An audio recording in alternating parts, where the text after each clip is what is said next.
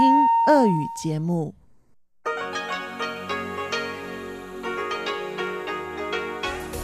В эфире Международное радио Тайваня.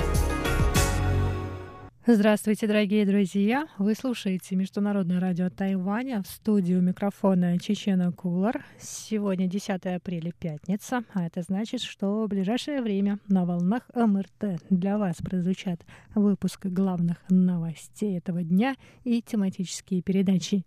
Передача «Азия в современном мире» с Андреем Солодовым. А если вы настроились на часовую программу передач, то вы также услышите передачу Марии Ли «Экскурсия на Формозу» и передачу Лилии У «Ностальгия». Оставайтесь с нами.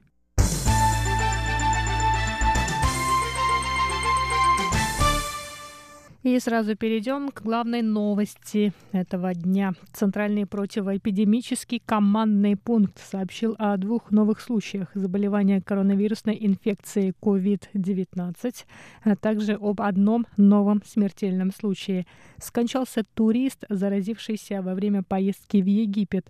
Ему было больше 70 лет. 20 марта его поместили в изоляционную палату. Позже у него развилось острое респираторное заболевание. Его перевели в реанимацию, однако лечение не дало положительного результата. Он скончался 9 апреля. Два новых случая заражения обнаружены у девушки старше 20 лет и мужчины старше 60 лет. Девушка училась в Соединенных Штатах Америки, а на Тайвань вернулась 30 марта. На рейсе, которым она прилетела, диагнозы подтверждены у 11 пассажиров, включая новую больную. Мужчина старше 60 лет побывал с супругой с 16 февраля по 29 марта в Индонезии. Ранее диагноз подтвердили у его супруги, а у него самого болезнь протекала без симптомов, но он находился на карантине. Анализ, сделанный 7 апреля, оказался положительным.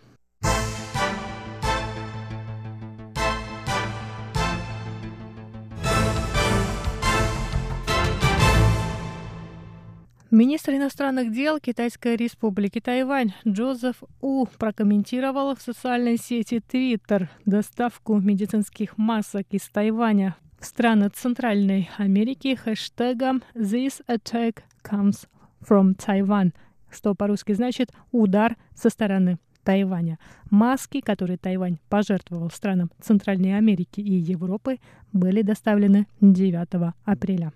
Этот хэштег появился в социальных сетях после выступления генерального директора Всемирной организации здравоохранения Тедроса Адханома Гебреесуса, в котором он обвинил Тайвань в российских нападках в свой адрес.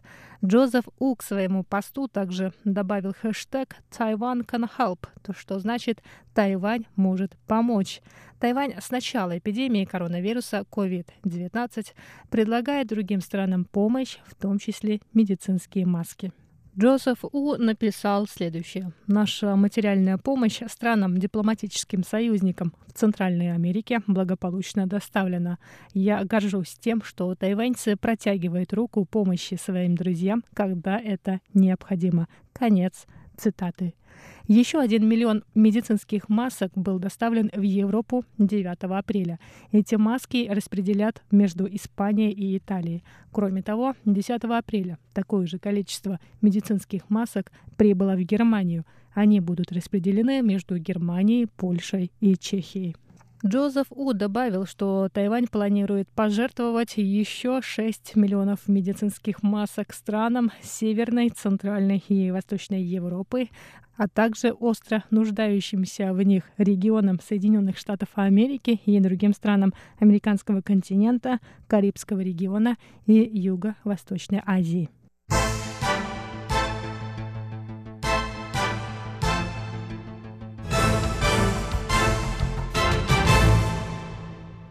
Президент Китайской республики Тайвань Цай Инвэнь сказала сегодня, 10 апреля, что обвинения генерального директора Всемирной организации здравоохранения Тедроса Адханома Гебреесуса в адрес Тайваня могут ввести весь мир в заблуждение. По словам Цай, глава Всемирной организации здравоохранения ничего не знает о Тайване, поэтому ему нужно приехать на остров и собственными глазами увидеть противоэпидемические мероприятия.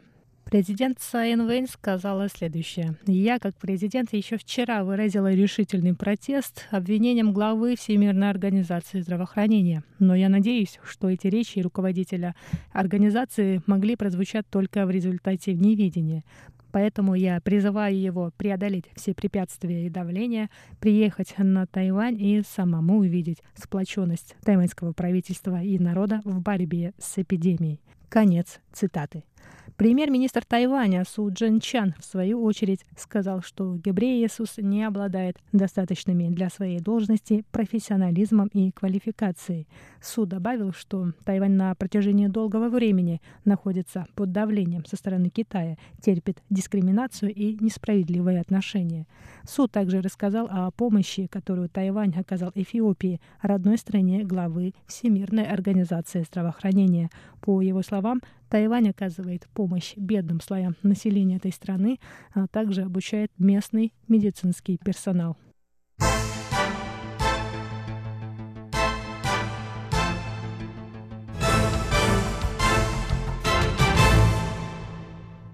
Тайваньские ученые выделили фермент, блокирующий коронавирус, ингибитор протеазы. Результаты исследований тайваньских ученых могут быть эффективнее известных ферментов от 10 до 100 раз. Исследования проводились командой ученых Центральной академии наук Синика при поддержке Министерства наук и технологий. Научный сотрудник Академии Лян Бохуан сказал, что соединение, выявленное их командой, намного эффективнее известных в мире ингибиторов, которые блокируют активность белка коронавируса. Эти исследования основаны на результатах, полученных при изучении острого респираторного заболевания SARS. Ученые не могут сообщить подробности своих исследований до публикации научной работы.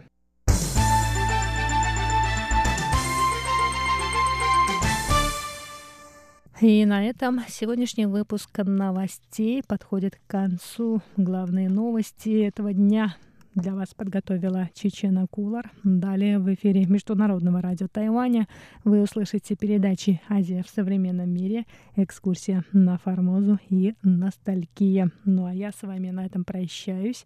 Желаю вам хороших выходных и берегите себя и своих близких.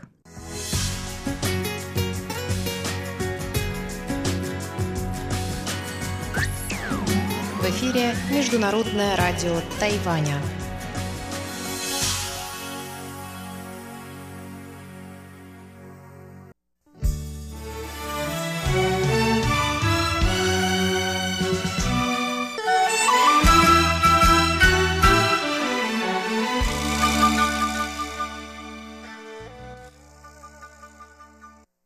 Здравствуйте, дорогие слушатели Международного радио Тайваня.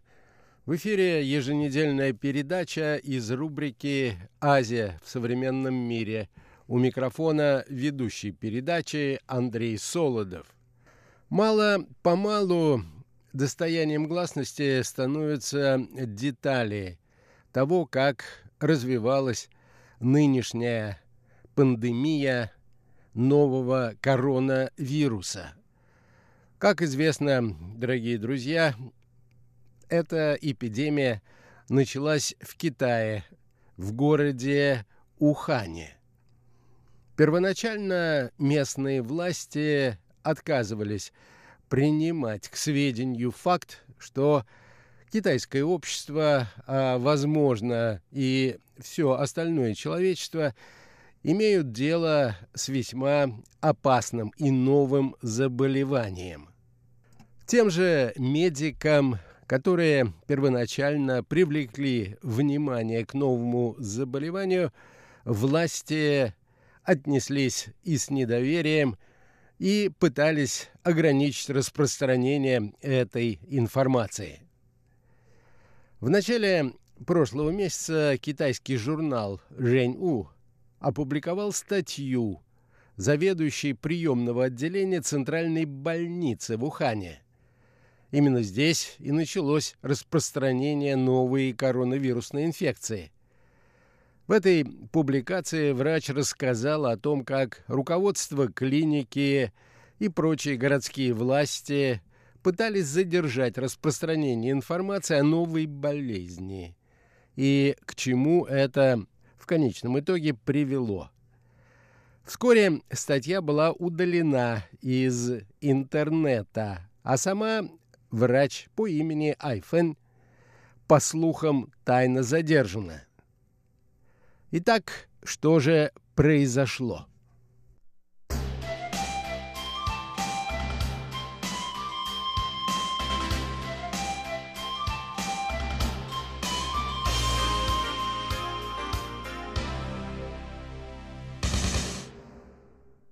18 декабря прошлого года в приемное отделение Центральной больницы города Уханя поступил мужчина в возрасте 65 лет с необычной респираторной инфекцией.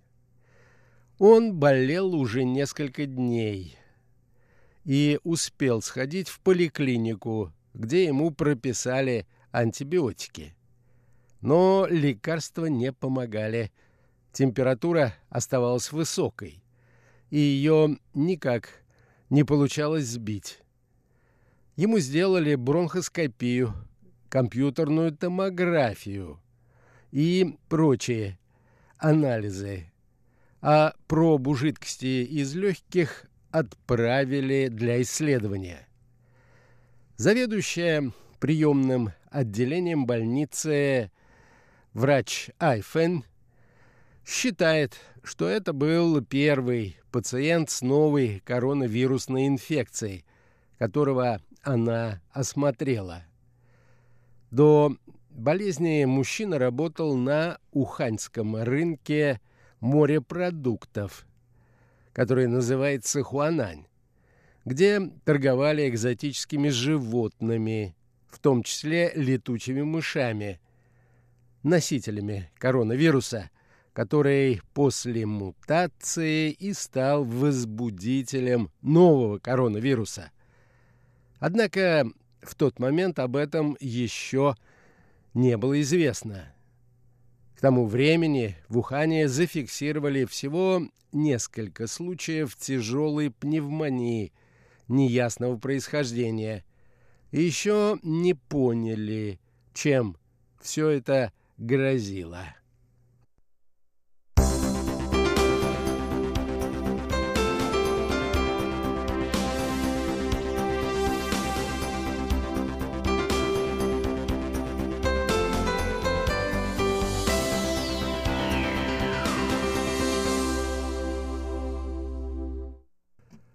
Двадцать седьмого декабря, судя по публикации в центральную больницу Уханя перевели второго пациента с теми же симптомами. Он был на 20 лет моложе первого, не страдал хроническими заболеваниями, но переносил инфекцию еще тяжелее. До перевода мужчину 10 дней лечили в другой уханьской клинике, но его самочувствие продолжало ухудшаться. Когда пациента доставили в приемное отделение, его кровь была насыщена кислородом только на 90%, заметно хуже, чем у здорового человека. Спустя три дня Айфэнь получила результаты анализов второго пациента – в распечатке перечислялись болезнетворные микроорганизмы, обнаруженные в легких. Несколько колоний различных респираторных бактерий, синегнойная палочка и коронавирус SARS. В интервью китайскому журналу «Жень-У» Айфен вспоминала, что перечитала список в холодном поту. Коронавирус SARS был возбудителем вспышки атипичной пневмонии в 2003 году. Ее удалось подавить в зачатке. Но среди заразившихся смертность достигала 9%. А среди заболевших старше 50 лет умирал каждый второй. Как раз тогда мимо моего кабинета шел заведующий отделением пульмонологии нашей больницы, вспоминала врач. Человек, который участвовал в борьбе со вспышкой атипичной пневмонии лично. Я догнала его и показала результаты анализа. Он только взглянул и сразу же сказал, что все это очень опасно. Врач немедленно сообщила о своем открытии руководству больницы и отправила фотографию результатов анализа знакомому врачу из другой клиники. Они вместе в свое время учились в институте и переписывались обсуждая, что в уханьские больницы привозят все больше респираторных больных, бывавших на рынке морепродуктов. За считанные часы снимок разошелся по врачебным группам в китайском мессенджере. Вскоре слухами о новой вспышке атипичной пневмонии стали обмениваться и обычные пользователи интернета. Тем же вечером Айфэнь получила несколько сообщений от начальства. Ее предупредили, что не следует распространять информацию о новой болезни и пригрозили, что в случае ослушания ей придется нести ответственность. Я всю ночь не могла заснуть, переживала и думала о происшедшем, вспоминал врач. Мне пришло в голову, что у всего есть две стороны. Даже если мои действия повлекут какие-то последствия, нет ничего плохого в том, чтобы напомнить уханьским медикам о необходимости быть осторожнее.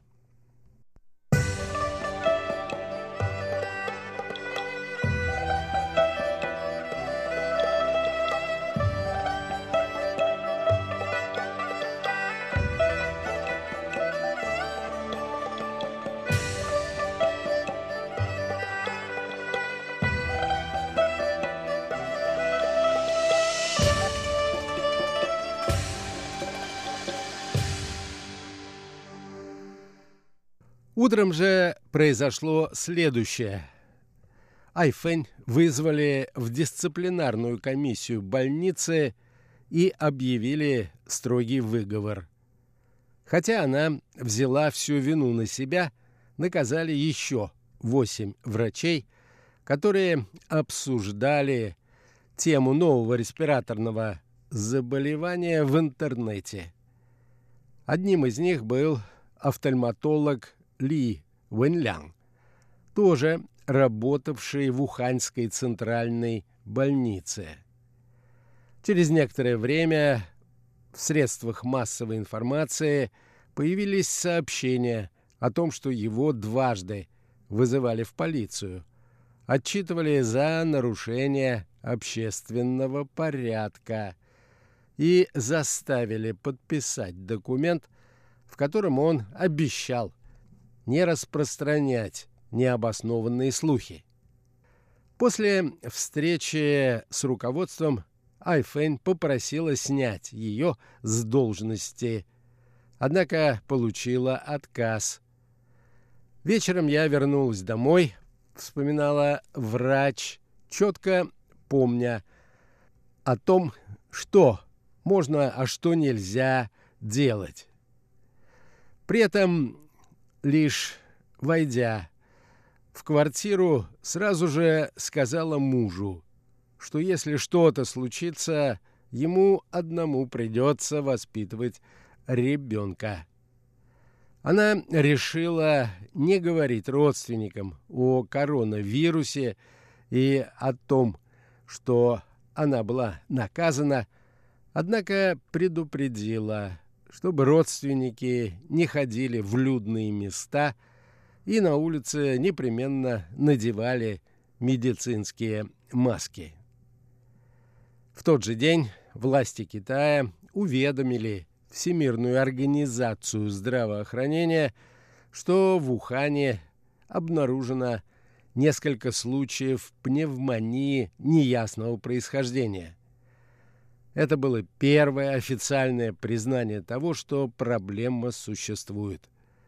У новой болезни по-прежнему не было даже названия, и никто не мог сказать с уверенностью, как именно она передается и насколько опасна. 1 января врач Айфен вернулась на работу. Ее беспокоило, что о потенциальной опасности не предупреждают даже медиков. Признавать существование инфекции дозволялось только в личных разговорах писать о ней в интернете или при помощи СМС было нельзя. Кроме того, начальство запретило врачам и медсестрам носить средства защиты, чтобы не сеять панику. Своим сотрудникам Айфен велела прятать защитные костюмы под халатами. Больше она ничего сделать не могла. Всего в течение суток в ее отделение поступили еще несколько человек с той же симптоматикой. Ситуация ухудшалась с каждым часом. Первоначально многие пациенты были так или иначе связаны с рынком морепродуктов. Но вскоре таких случаев стало меньше – заболевали люди, которые никогда не ходили на рынок Хуанань. Причем порой в больницу попадали целыми семьями. Айфэнь стала подозревать, что, вопреки официальной версии, новый коронавирус может передаваться от человека к человеку. Рынок морепродуктов закрыли еще 1 января, Почему же тогда пациентов все больше и больше, если люди не могут заражать друг друга? Задавалась она этим очевидным вопросом. Руководство больницы отказывалось даже слушать ее. После того, как заболела одна из медсестер в приемном отделении. На экстренном совещании в середине января Уханьских медиков снова заверили, что передача вируса от человека к человеку невозможна.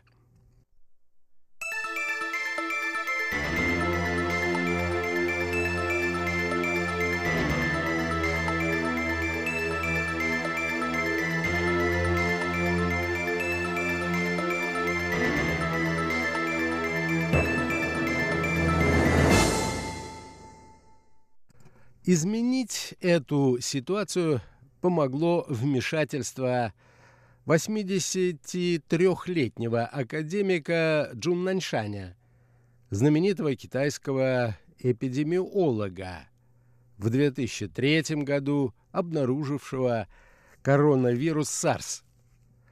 Он приехал в Ухань и мгновенно понял, что город стоит на пороге эпидемии – 19 января он рассказал журналистам, что новая коронавирусная инфекция передается от человека к человеку.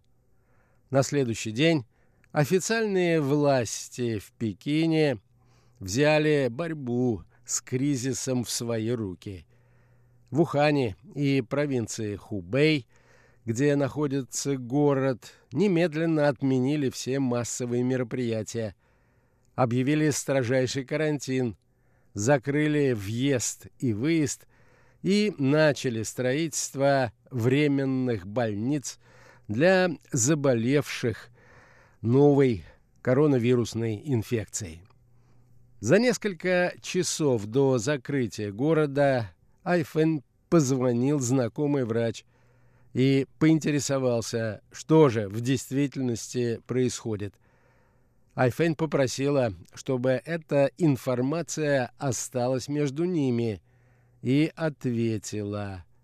21 января в ее отделение привезли более полутора тысяч человек, в три раза больше, чем обычно.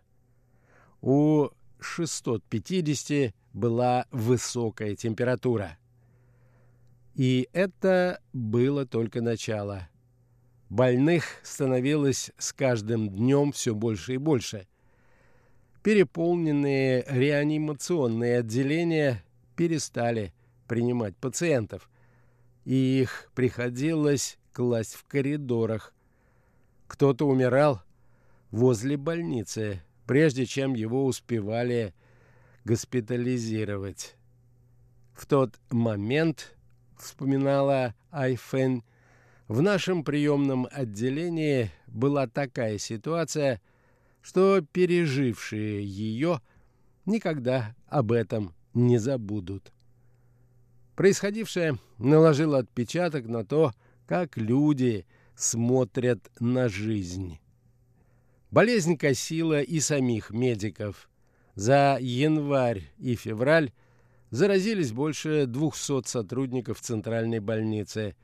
В середине марта некоторые из них оставались в тяжелом состоянии, а несколько человек умерли, в том числе офтальмолог Ли Уэн Лян, которого вызывали в полицию и грозили наказаниями за распространение слухов.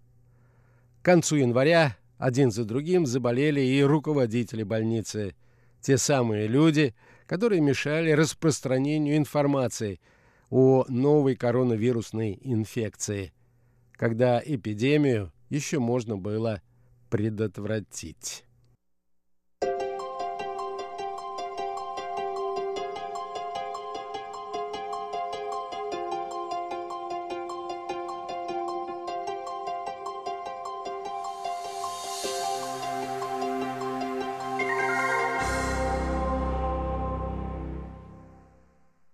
На этом, дорогие друзья, позвольте мне завершить нашу очередную передачу. Сегодня речь шла об интервью доктора Уханьской больницы, которая первой стала подозревать, что не только китайцы, но и все человечество, возможно, имеет дело с возникающей опасной и новой пандемией. Всего вам доброго, дорогие друзья. Будьте здоровы, носите маски, сидите дома. До новых встреч.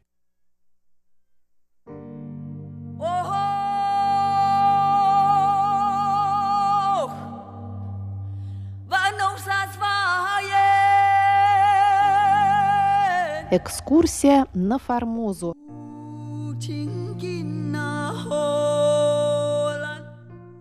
В эфире рубрика «Экскурсия на Формозу» у микрофона Мария Ли. Мы продолжаем знакомиться с книгой Валентина Лю «Экскурсия на Формозу. Этнографическое путешествие Павла Ивановича Ибиса».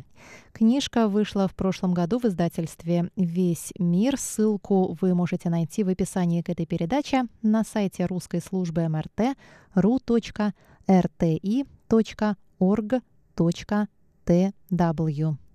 Напомню, что Валентин – бывший шеф-редактор русской службы Международного радио Тайваня, а ныне глава Центра тайваньских исследований и старший научный сотрудник Института востоковедения Российской академии наук. В прошлый раз мы остановились на том, как в начале сентября после месячного лечения во Владивостокском морском госпитале Павел Ибис покинул Владивосток на борту корвета «Аскольд» С октября 1875 года по январь 1976 корвет находился на Йокогамском рейде, где Павел Ибис, вероятно, продолжил лечение в береговом госпитале. А в марте 75-го Брюмер передал командование Тихоокеанским отрядом судов контр-адмиралу Пузина, под началом которого Ибис служил вплоть до выхода Аскольда в обратный путь сразу после православного Рождества.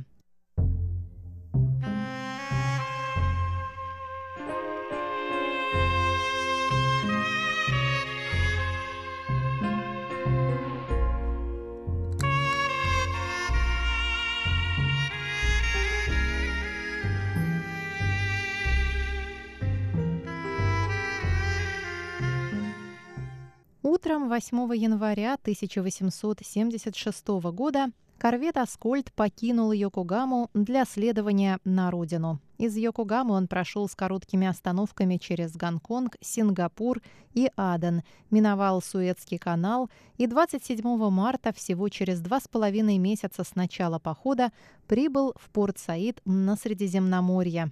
1 апреля Аскольд вошел в греческий Пирей, затем с 29 апреля по 1 июня стоял на якоре на Салоникском рейде, и именно там, в Салониках, Ибис был списан приказом командования на берег для лечения болезни и навсегда оставил родной корвет.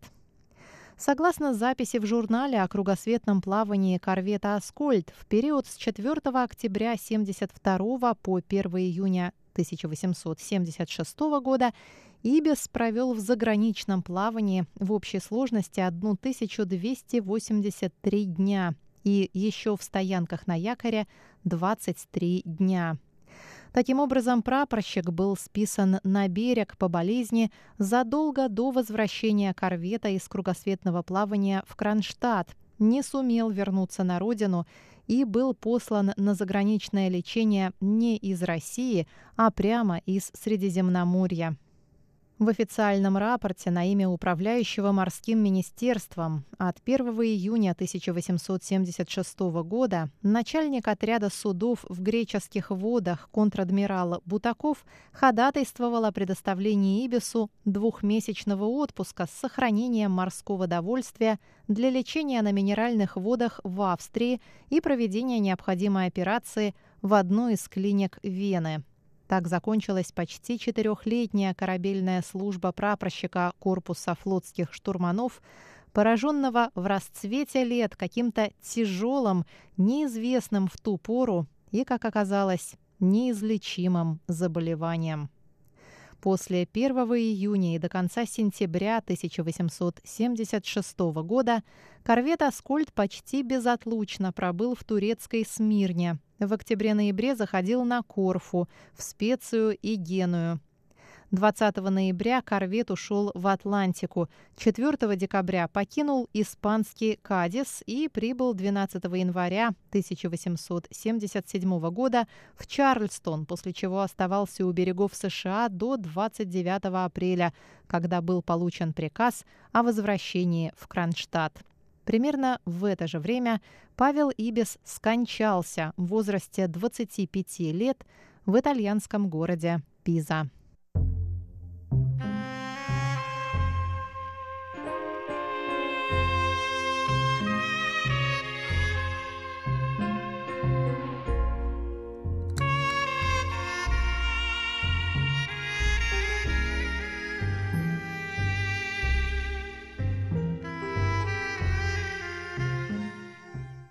А теперь мы переходим к третьей главе книги Валентина, которая называется «Загадочная болезнь и смерть Ибиса. Трансвременной диагноз». Характер болезни и причины безвременной смерти Павла Ибиса оставались загадкой даже 140 лет спустя, вплоть до 2017 года. Почему заболел Ибис и связана ли его фатальная болезнь с экспедицией на Тайвань? Что это была за болезнь и можно ли было спасти жизнь молодого офицера? Именно на эти вопросы отвечает третья глава книги Валентина причины и точный диагноз заболевания, историю болезни и лечения, обстоятельства и дату смерти прапорщика удалось установить летом 2017 года, после того, как были выявлены связанные с этими вопросами документы из Российского государственного архива военно-морского флота. Наряду со сведениями о событиях, условиях жизни и личности Ибиса – эти документы были переданы двум российским медикам, терапевту и хирургу, поставившим окончательный, профессиональный, трансвременной диагноз заболевания, запоздавший на долгие 140 лет.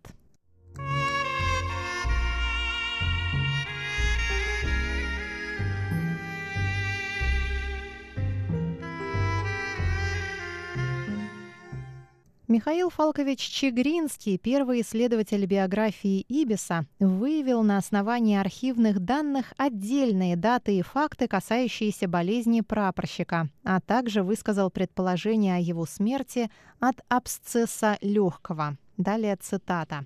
Продолжавшиеся четыре года плавание Аскольда окончилось для Ибиса трагически.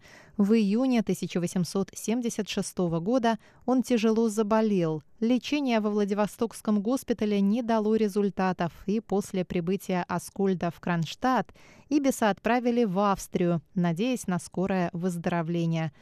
Однако болезнь, вероятно, абсцесс легкого, продолжала прогрессировать, и в апреле 1877 года Ибис умер в Пизе, куда переехал из Вены. Конец цитаты. Приведенные сведения воссоздают самую общую картину событий, но все же они фрагментарны и отчасти ошибочны, отмечает Валентин.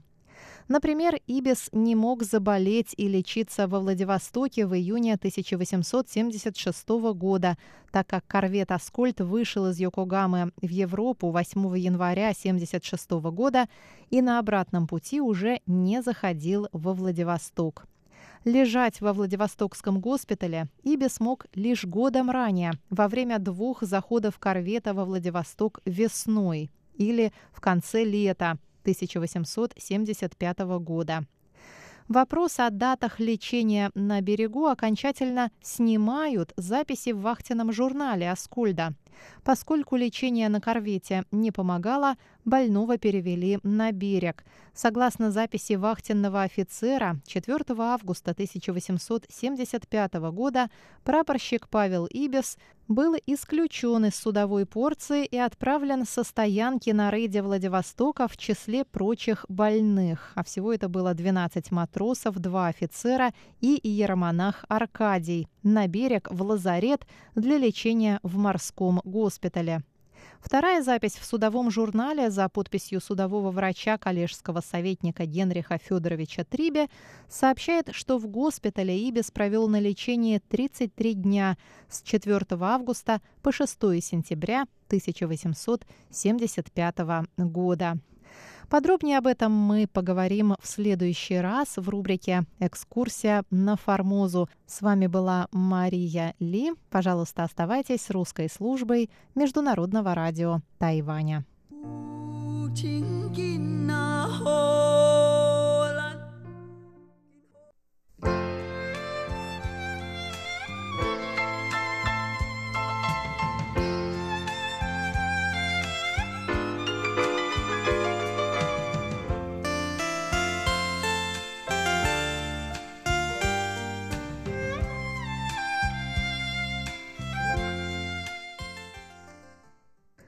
Здравствуйте, дорогие друзья! У микрофона ведущая Лилия У. Вы сейчас слушаете передачу «Ностальгия на волне Международного радио Тайваня». Сегодня мы познакомимся с женской музыкальной группой «Байхэ Эр Чончан» дуэт «Лили». Группа проявилась в начале 80-х годов. В ней выступают две девушки Ли Янчжэн и Чжоу Юэqi. Их талант раскрылся в музыкальном конкурсе в 1983 году, и группа существует до сих пор. Они продолжают выступать в различных телешоу. Давайте послушаем самые популярные их песни.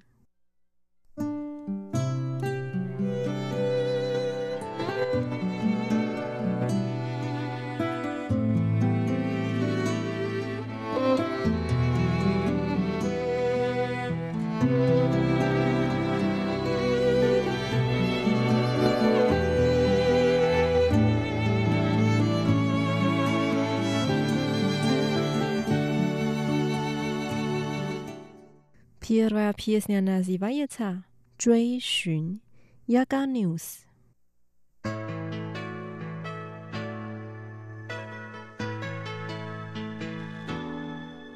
我在细细的追寻，寻找着人世间唯一的真情。我的脚步沉重，我的心神不宁。我正。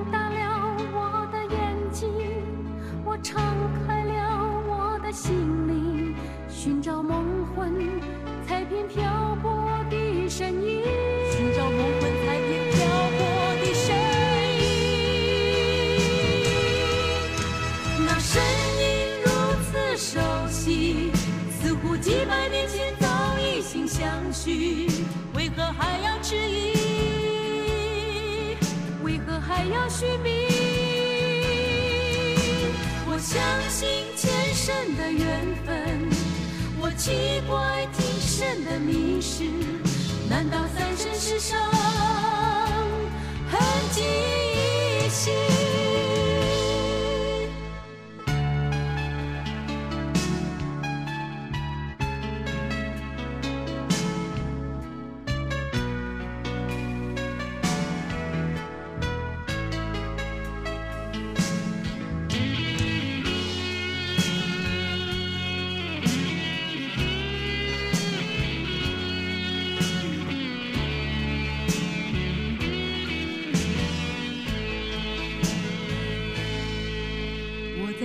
在细细的追寻，寻找着人世间唯一的真情。我的脚步沉重，我的心神不宁。我正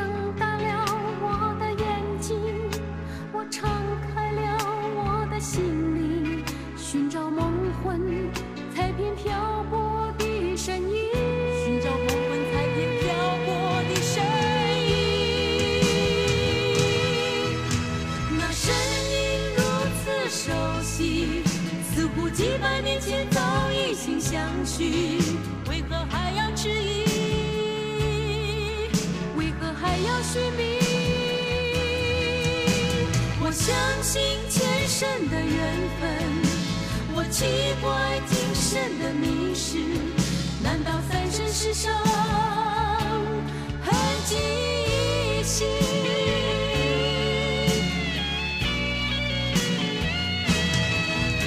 那声音如此熟悉，似乎几百年前早已经相许，为何还要迟疑？还要续命？我相信前生的缘分，我奇怪今生的迷失，难道三生石上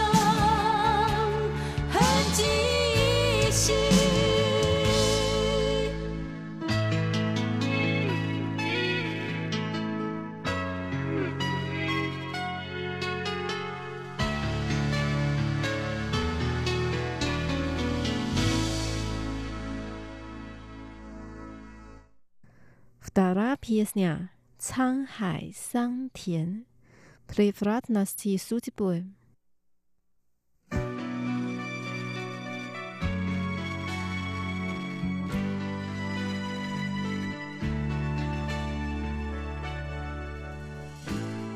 深深的思念，在梦幻和清醒之间，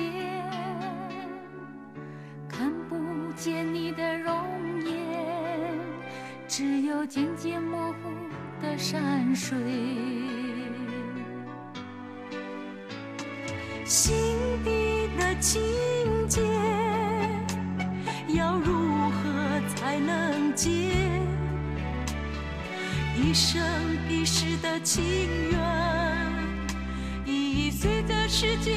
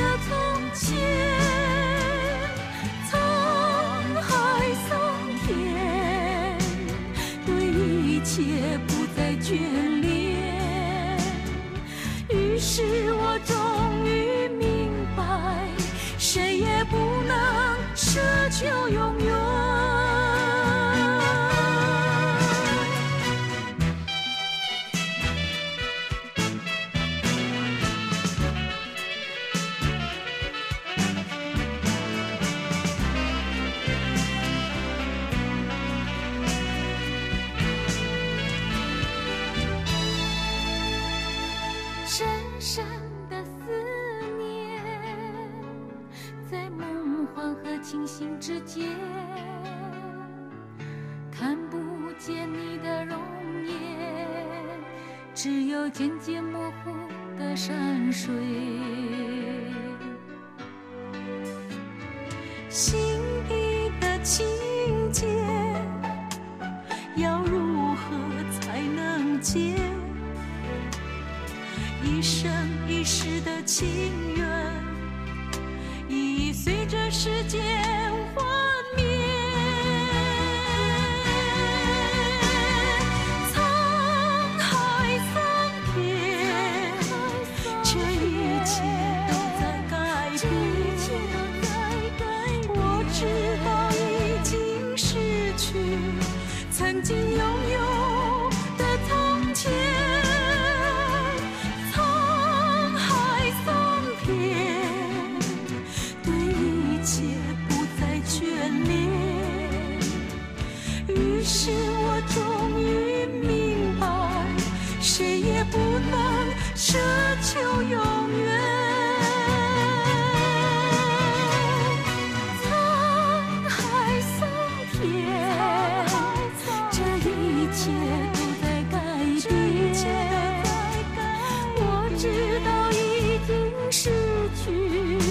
曾经拥有的从前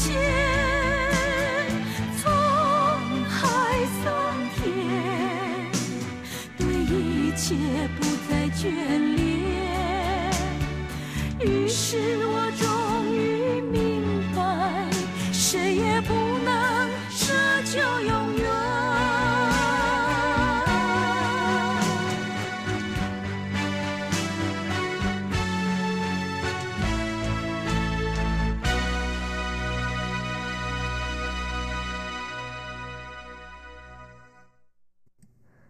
为什么怕宿舍演 ps 呢不该重提往事 nina da vaspamina aprosh lye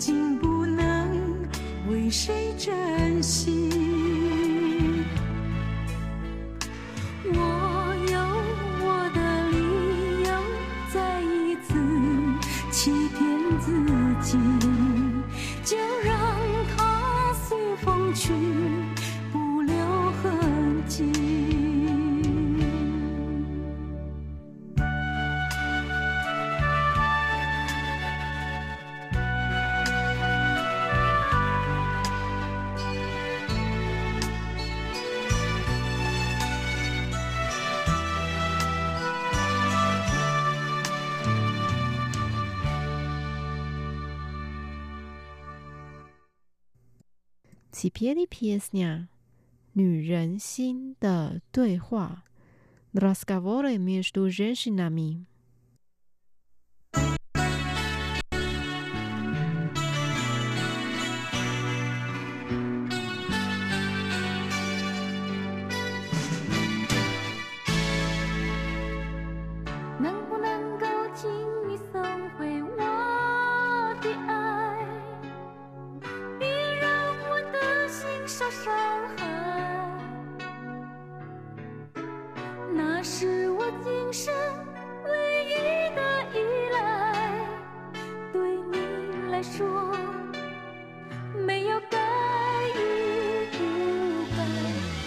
也许只有你能拥有这份爱。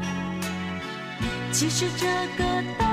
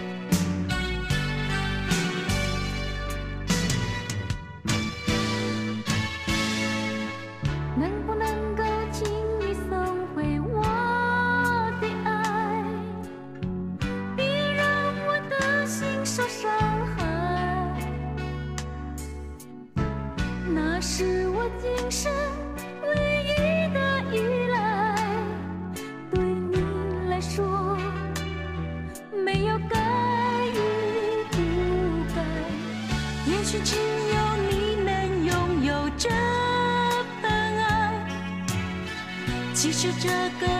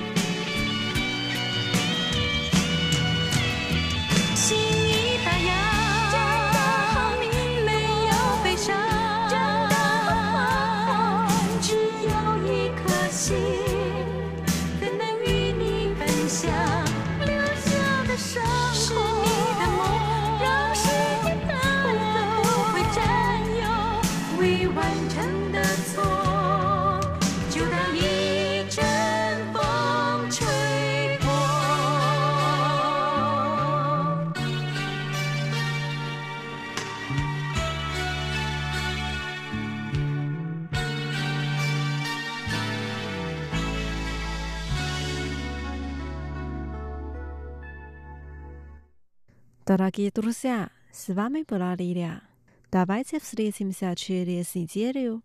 Желаю вам хорошего настроения. Пока.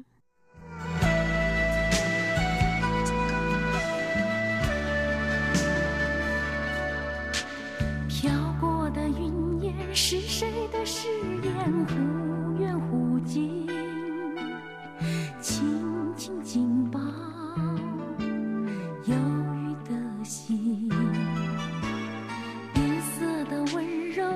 谁的眼睛？若即若离，悠悠缠绕梦的精灵。红叶的秋天是谁